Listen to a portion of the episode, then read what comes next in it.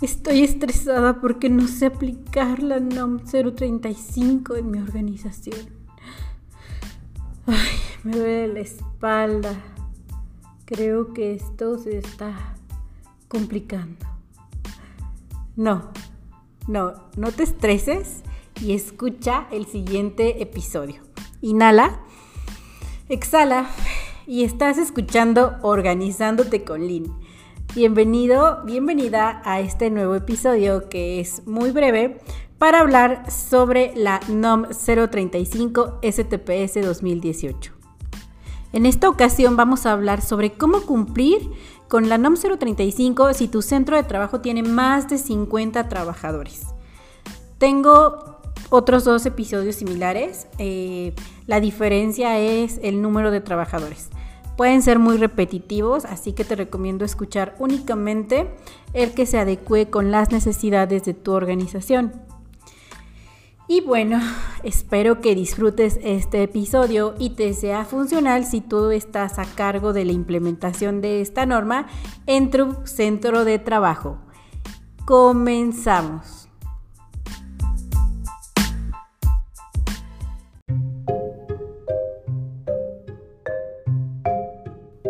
Muy bien, pues bienvenidos a este nuevo episodio que lleva por nombre cómo cumplir con la NOM 035 si tu centro de trabajo tiene más de 50 trabajadores.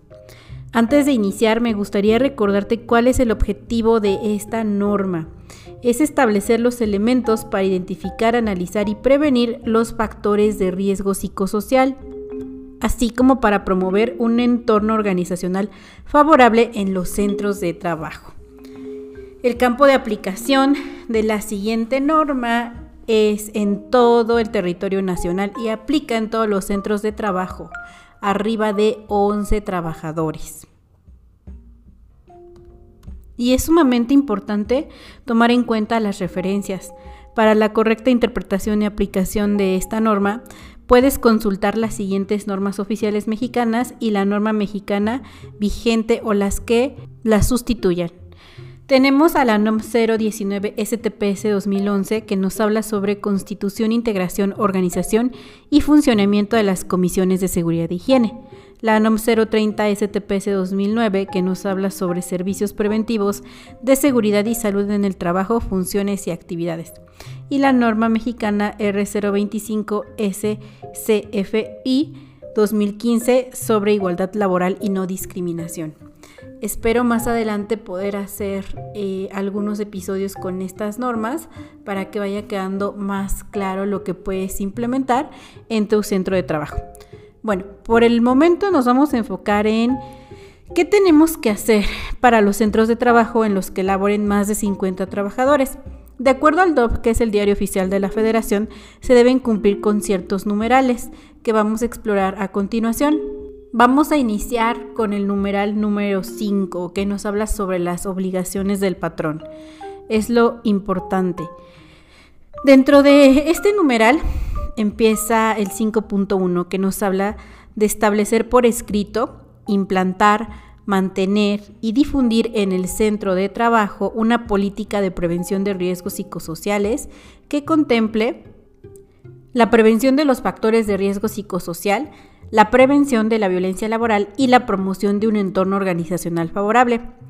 Eh, si tú tienes duda de cómo hacer esta política, te recomiendo que veas la guía de referencia número 4, donde se da un ejemplo de la política de prevención de riesgos psicosociales. Recuerda que la puedes adecuar dependiendo de la filosofía cultural y necesidades de tu organización.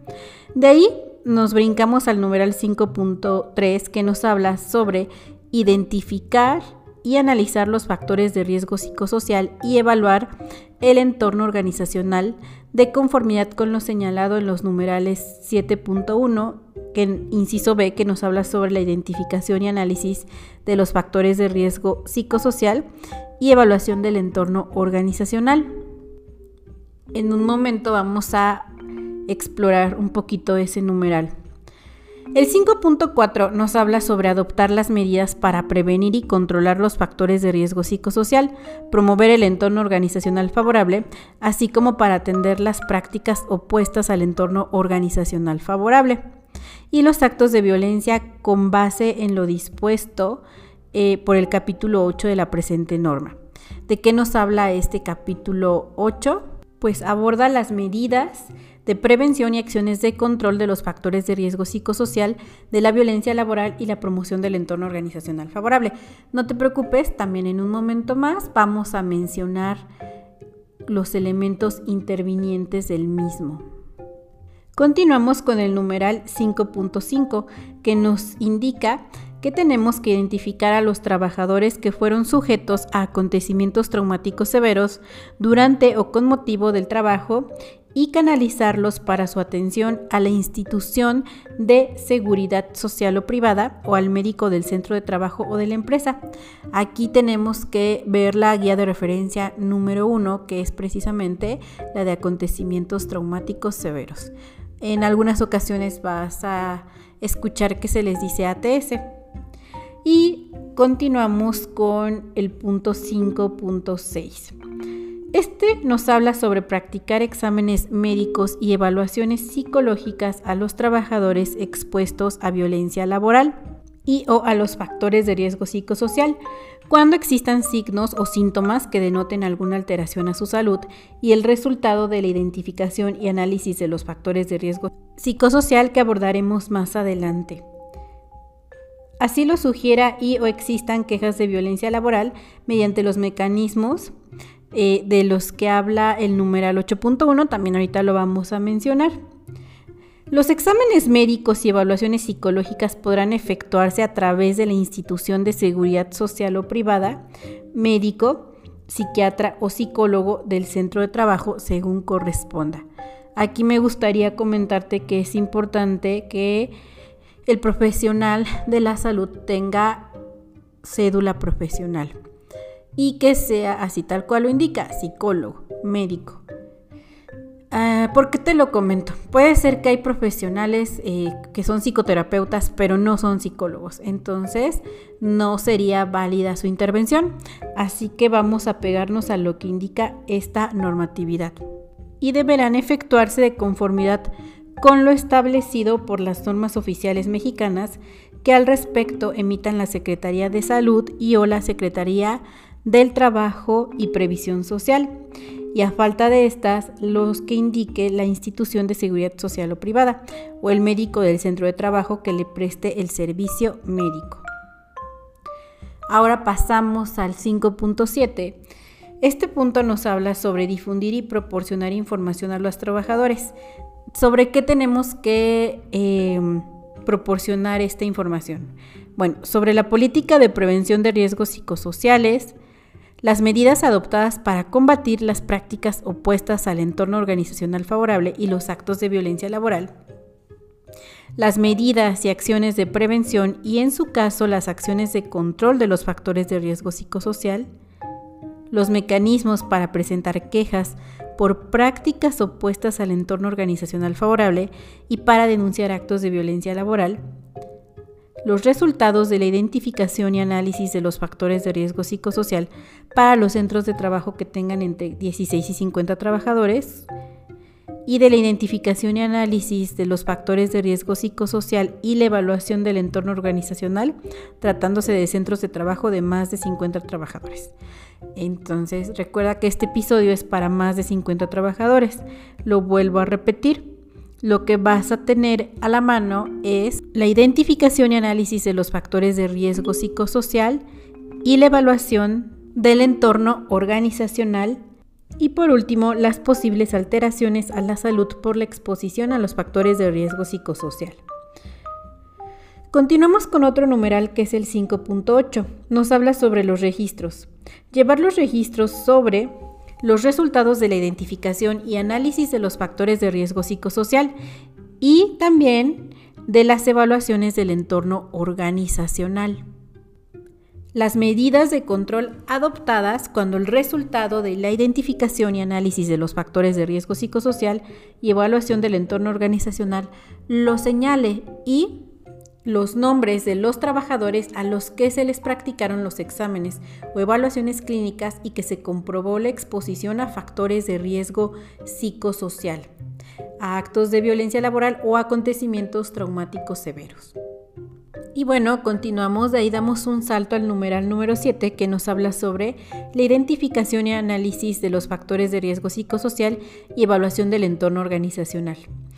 El punto 7.1 nos dice que la identificación y análisis de los factores de riesgo psicosocial y la evaluación del entorno organizacional deberán realizarse de conformidad con lo siguiente. Los centros de trabajo que tengan más de 50 trabajadores, como es el caso en este momento, deberán realizar la identificación y análisis de los factores de riesgo psicosocial y la evaluación del entorno organizacional. Estas se podrán realizar con una muestra representativa, conforme a lo señalado en la guía de referencia 3 en el numeral 3.1. Entonces te sugiero que revises esta guía de referencia. Y ahora continuamos con el numeral 7.2 que habla sobre la identificación y análisis de los factores de riesgo psicosocial y que deberán contemplar lo siguiente. 1. Las condiciones en el ambiente de trabajo.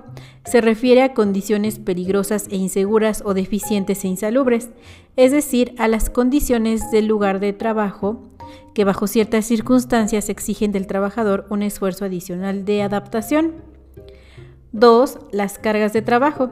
Se refiere a las exigencias que el trabajo impone al trabajador y que exceden su capacidad. Pueden ser de diversa naturaleza, como cuantitativas, cognitivas o mentales, emocionales, de responsabilidad, así como cargas contradictorias o inconsistentes. 3. La falta de control sobre el trabajo. El control sobre el trabajo es la posibilidad que tiene el trabajador para influir y tomar decisiones en la realización de sus actividades. La iniciativa y autonomía, el uso y desarrollo de habilidades y conocimientos, la participación y manejo del cambio, así como la capacitación, son aspectos que dan al trabajador la posibilidad de influir sobre su trabajo. Estos elementos, cuando son inexistentes o escasos, se convierten en un factor de riesgo. La falta de control se denomina como la escasa o inexistente posibilidad que tiene el trabajador para influir y tomar decisiones sobre los diversos aspectos que intervienen en la realización de sus actividades. Contrario a esto, la iniciativa y autonomía el uso y desarrollo de habilidades y conocimientos, la participación y el manejo del cambio y la capacitación son elementos que dan al trabajador la posibilidad de influir sobre su trabajo. Este factor de riesgo solo aplica en aquellos procesos y o actividades en los que se requiere toma de decisiones. Ojo aquí, y el trabajador cuenta con conocimientos y experiencia necesaria para tal efecto. Número 4. Las jornadas de trabajo y rotación de turnos que exceden lo establecido en la Ley Federal del Trabajo representan una exigencia de tiempo laboral que se hace al trabajador en términos de la duración y el horario de la jornada. Se convierte en factor de riesgo psicosocial cuando se trabaja con extensas jornadas, con frecuente rotación de turnos o turnos nocturnos sin pausas y descansos periódicos, claramente establecidos y ni medidas de prevención y protección del trabajador para detectar afectación de su salud de manera temprana. 5. Interferencia en la relación trabajo y familia. Esta surge cuando existe conflicto entre las actividades familiares o personales y las responsabilidades laborales. Es decir, cuando de manera constante se tienen que atender responsabilidades laborales durante el tiempo dedicado a la vida familiar y personal, o se tiene que elaborar fuera del horario de trabajo. 6 liderazgo negativo y relaciones negativas en el trabajo. Aquí vamos a hablar de dos aspectos. El primero es el liderazgo negativo en el trabajo que hace referencia al tipo de relación que se establece en el trabajo entre el patrón o sus representantes y los trabajadores, cuyas características influyen en la forma de trabajar y en las relaciones de un área de trabajo, y que está directamente relacionado con la actitud agresiva o impositiva, falta de claridad de las funciones en las actividades y escaso o nulo reconocimiento y retroalimentación del desempeño. Y por otro lado, el concepto de relaciones negativas en el trabajo.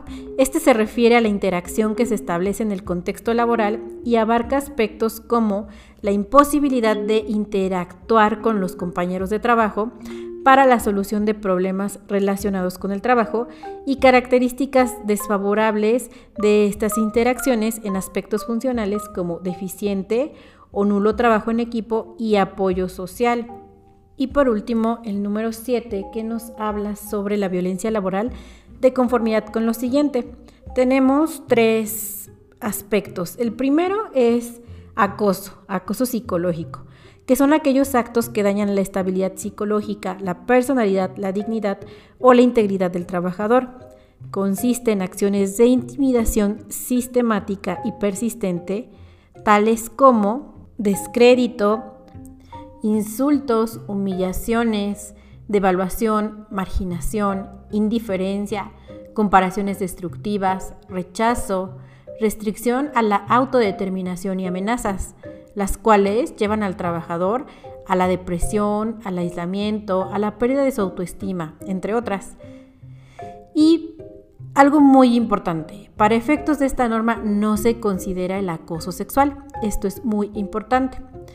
Ahora, el término de hostigamiento se refiere al ejercicio de poder en una relación de subordinación real de la víctima frente al agresor en el ámbito laboral, que se expresa en conductas verbales, físicas o ambas. Y por último, malos tratos, que se refiere a aquellos actos consistentes en insultos, burlas, humillaciones y o ridiculizaciones del trabajador, realizados de manera continua y persistente, más de una vez y o en diferentes ocasiones.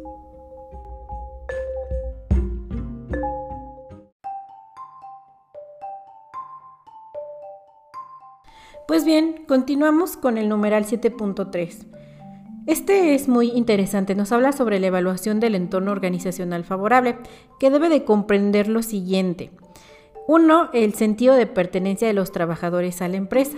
Dos, la formación para la adecuada realización de las tareas encomendadas. Tres, la definición precisa de responsabilidades para los trabajadores. 4. La participación proactiva y comunicación entre el patrón, sus representantes y los trabajadores. 5. La distribución adecuada de cargas de trabajo con jornadas laborales regulares. Y 6. La evaluación y el reconocimiento del desempeño. Todo esto es muy importante y recuerda que va ir orientado al tipo de organización. Vamos con el 7.4 que nos habla sobre los centros de trabajo que pueden utilizar para identificar y analizar los factores de riesgo psicosocial y evaluar el entorno organizacional, cualquier método que contemple lo siguiente. Tenemos cuatro puntos. El primero es la aplicación de cuestionarios que cumplan con lo dispuesto por los numerales 7.2 y 7.3, que ya los hemos mencionado con anterioridad.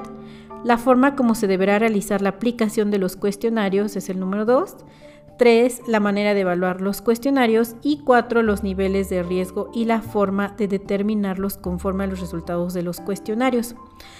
Yo te sugiero que ocupes las guías de referencia que vienen en el diario oficial de la federación. En este caso, las guías de referencia 2 y 3. Esto es importante. Pero bueno, si no llegaras a utilizarlas, vamos a explorar el numeral 7.5, que nos habla precisamente de eso. Los cuestionarios que desarrolla el centro de trabajo para la identificación y análisis de los factores de riesgo psicosocial y la evaluación del entorno organizacional, en caso de no utilizar los establecidos en las guías de referencia 2 y 3 de esta norma, deberán estar validados conforme a lo siguiente. Te platico, deben tener una validación que deberá realizarse en trabajadores cuyos centros de trabajo se ubiquen en el territorio nacional. El número de individuos que se utilizó para realizar la validación deberá ser mayor o igual a 10 veces por cada reactivo contemplado inicialmente. También deberá tener medidas de consistencia interna con los coeficientes siguientes, de confiabilidad alfa de Cronbach y de correlación de Person o Sperman tener validez de constructo mediante análisis factorial confirmatorio cumpliendo con medidas e índices de ajuste siguientes.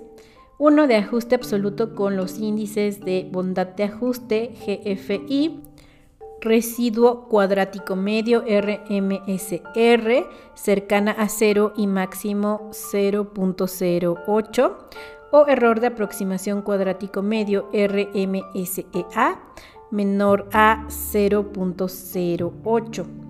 de ajuste incremental o relativo con el índice de ajuste normado NFI mayor a 0.90 y de parsimonía con el índice G cuadrada normada menor o igual a 5 y que se apliquen en una población trabajadora de características semejantes a la población trabajadora en que se validó. Bueno, esto, te repito, es en caso de que tú quisieras diseñar tus propios o tu centro de trabajo esté interesado en diseñar sus propios instrumentos.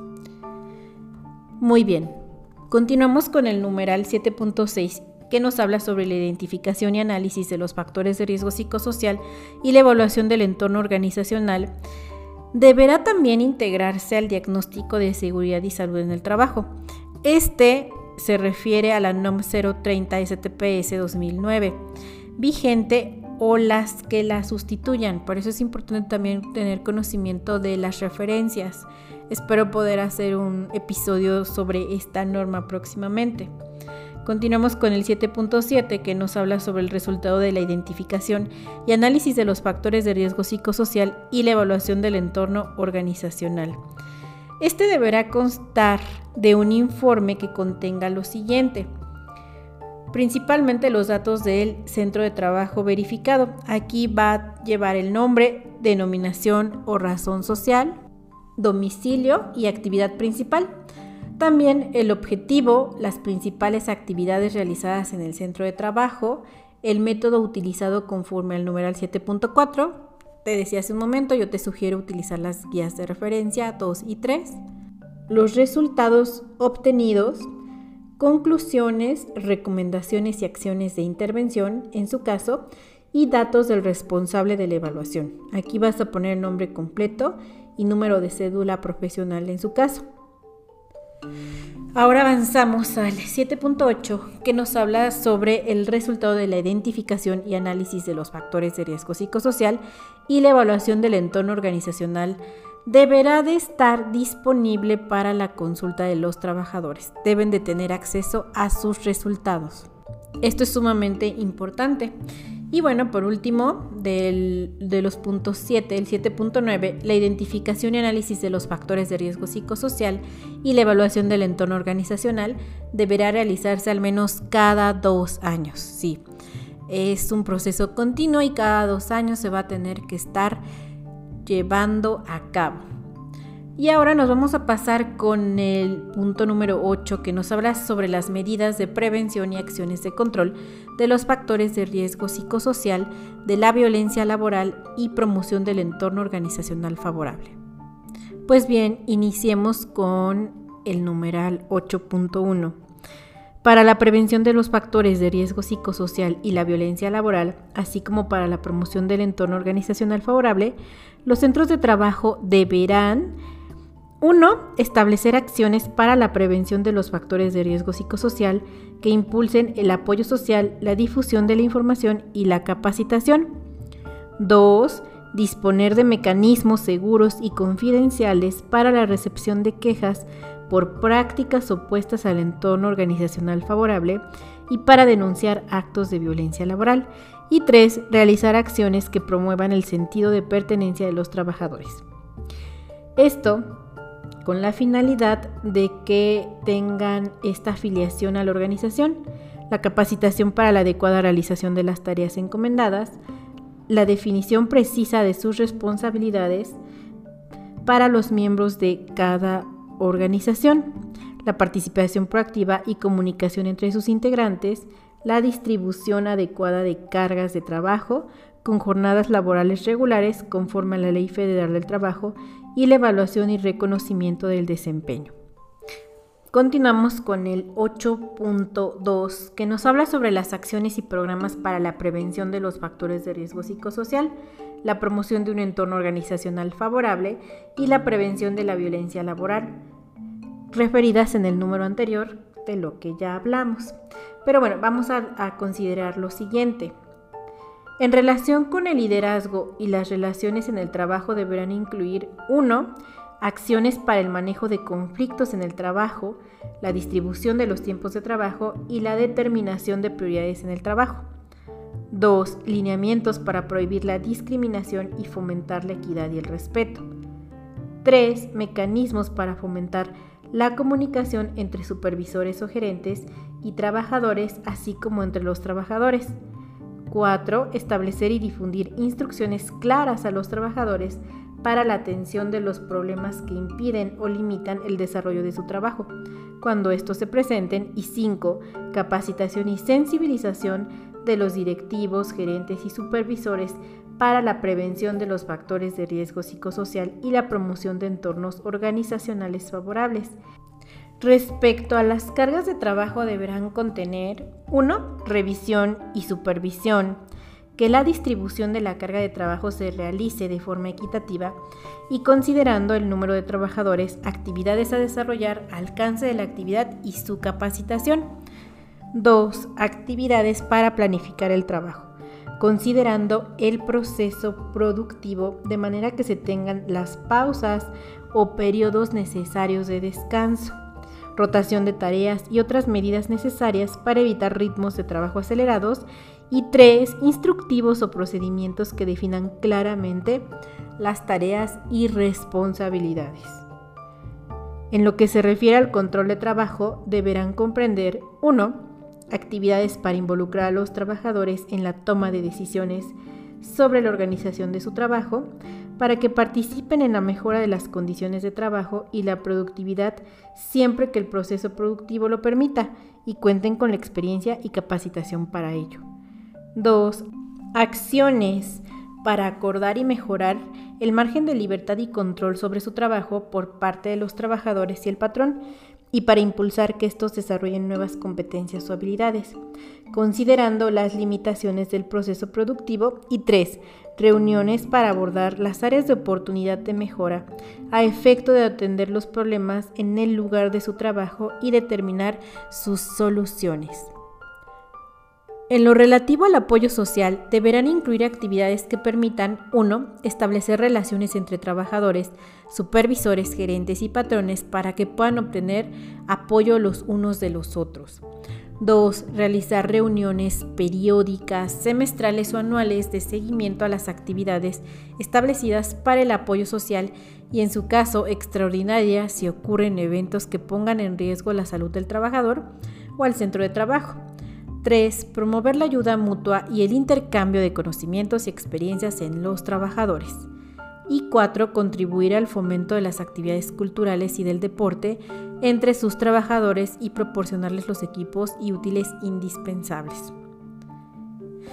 Ahora, en relación con el equilibrio en la relación trabajo-familia, se debe de contemplar 1. Acciones para involucrar a los trabajadores en la definición de los horarios de trabajo cuando las condiciones del trabajo lo permitan. 2. Lineamientos para establecer medidas y límites que eviten las jornadas de trabajo superiores a las previstas en la Ley Federal del Trabajo.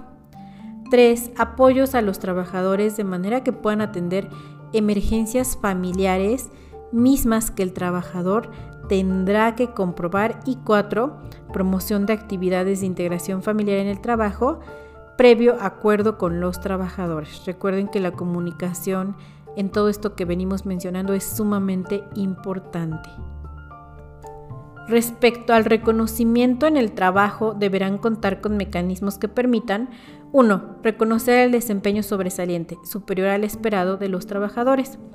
2. Difundir los logros de los trabajadores sobresalientes. Y 3. En su caso, expresar al trabajador sus posibilidades de desarrollo. En lo que se refiere a la prevención de la violencia laboral, se deberá 1. Difundir información para sensibilizar sobre la violencia laboral, tanto a los trabajadores como a directivos, gerentes y o supervisores. 2. Establecer procedimientos de actuación y seguimiento para tratar problemas relacionados con la violencia laboral. Y 3. Informar sobre la forma en que se deben denunciar actos de violencia laboral. En relación con la información y comunicación que se proporciona a los trabajadores, se deberá promover que 1. El patrón, supervisor o jefe inmediato se comunique de forma directa y con frecuencia con los trabajadores sobre cualquier problema que impida o retrase el desarrollo del trabajo. 2. Los cambios en la organización o en las condiciones de trabajo se difundan entre los trabajadores. Y tres, los trabajadores puedan expresar sus opiniones sobre la solución de problemas o la mejora de las condiciones de su trabajo que permitan mejorar su desempeño. Recuerden que es importante escuchar las necesidades de los demás. Puede ser que un sondeo rápido de información valiosa que nos ayude a meter o concretar acciones dentro de la NOM 035 que valgan la pena y no solamente sean como de relleno. Y por último, respecto a la capacitación y adiestramiento que se proporciona a los trabajadores, se deberá cumplir con 1. Analizar la relación capacitación-tareas encomendadas. 2. Dar oportunidad a los trabajadores para señalar sus necesidades de capacitación conforme a sus actividades. Y 3. Realizar una detección de necesidades de capacitación al menos cada dos años e integrar su resultado en el programa de capacitación. Recuerden que es sumamente importante realizar una excelente detección de necesidades para que el trabajo que se hace pues realmente se vea reflejado dentro de la organización. Recuerden, somos un sistema interdependiente. Y pues vamos a continuar con otro punto que es el 8.3, donde nos habla sobre los centros de trabajo y el resultado de las evaluaciones. Conforme al método aplicado se debe determinar la necesidad de desarrollar acciones de control y estas se deberán implementar a través de un programa que cumpla con lo previsto por el numeral 8.4. ¿Cuál es ese? a continuación lo vamos a ver. Nos habla sobre el programa para la atención de los factores de riesgo psicosocial y en su caso para propiciar un entorno organizacional favorable. En este episodio sí es necesario porque estamos hablando de más de 50 trabajadores y prevenir actos de violencia laboral en caso de ser necesario. ¿Qué deberá contener? Bueno, las áreas de trabajo y o los trabajadores sujetos al programa, el tipo de acciones y las medidas de control que deberán adoptarse, las fechas programadas para su realización, el control de los avances de la implementación del programa, la evaluación posterior a la aplicación de las medidas de control en su caso y por último el responsable de su ejecución. Avanzamos a otro punto que es el 8.5 y nos dice, el tipo de acciones deberán realizarse según aplique en los niveles siguientes. Vamos a hablar de tres niveles. Pues bien, primer nivel son las acciones que se centran en el plano organizacional e implican actuar sobre la política de prevención de riesgos psicosociales del centro de trabajo, la organización del trabajo, las acciones o medios para disminuir los efectos de los factores de riesgo psicosocial, prevenir la violencia laboral y propiciar el entorno organizacional favorable. Entonces nos apegamos a nuestra política de prevención. En el segundo nivel tenemos las acciones que se orientan al plano grupal implica actuar en la interrelación de los trabajadores o grupos de ellos y la organización del trabajo. Su actuación se centra en el tiempo de trabajo, el comportamiento y las interacciones personales. Se basan en proporcionar información al trabajador, así como en la sensibilización. Contempla temas como manejo de conflictos, trabajo en equipo, orientación a resultados, liderazgo, comunicación asertiva, administración del tiempo de trabajo, entre otros. También reforzar el apoyo social. Aquí eh, hago un paréntesis. ya afortunadamente he diseñado bastantes capacitaciones para dar atención a estos temas. Si te interesa, bueno, al final de este episodio dejo mis datos.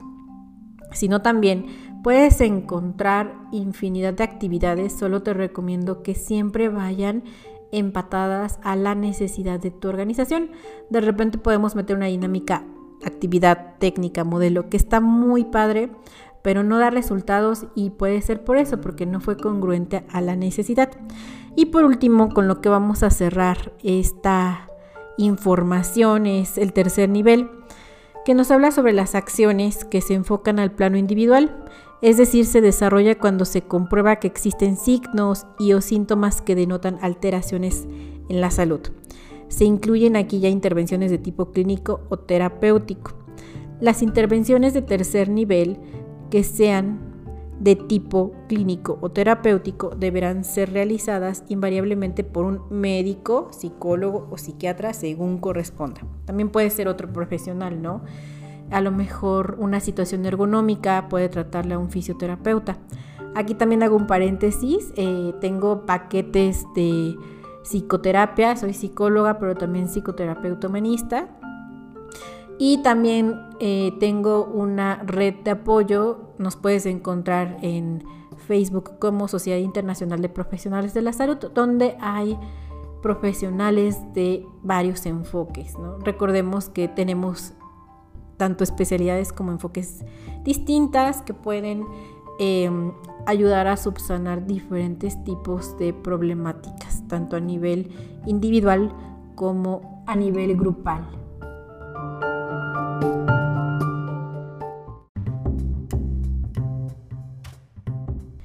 Pues bien, llegamos al final. Espero que te haya gustado este episodio. Es breve, muy técnico. Me apegué prácticamente a lo que dice el diario oficial de la federación. Y aunque ya lo tenemos por escrito, hay personas que son más auditivas y también amigos, consultores, em, personal de RH que me lo ha solicitado y agradezco infinitamente la confianza depositada en mí. Puedes revisar los otros episodios, probablemente en algunos escuché un poquito de interferencia porque tuve algunos detalles técnicos. Pero bueno, lo hago con todo el cariño y me puedes encontrar en mis redes sociales, en Facebook como Desarrollo Humano y Organizacional Cetisure. Cetisure es mi marca si requieres algún apoyo, eh, todo en relación a una perspectiva psicológica, pero también recordante que soy agente capacitador externo, con gusto te apoyo. Esto fue Organizándote con Lynn y nos vemos en el próximo episodio.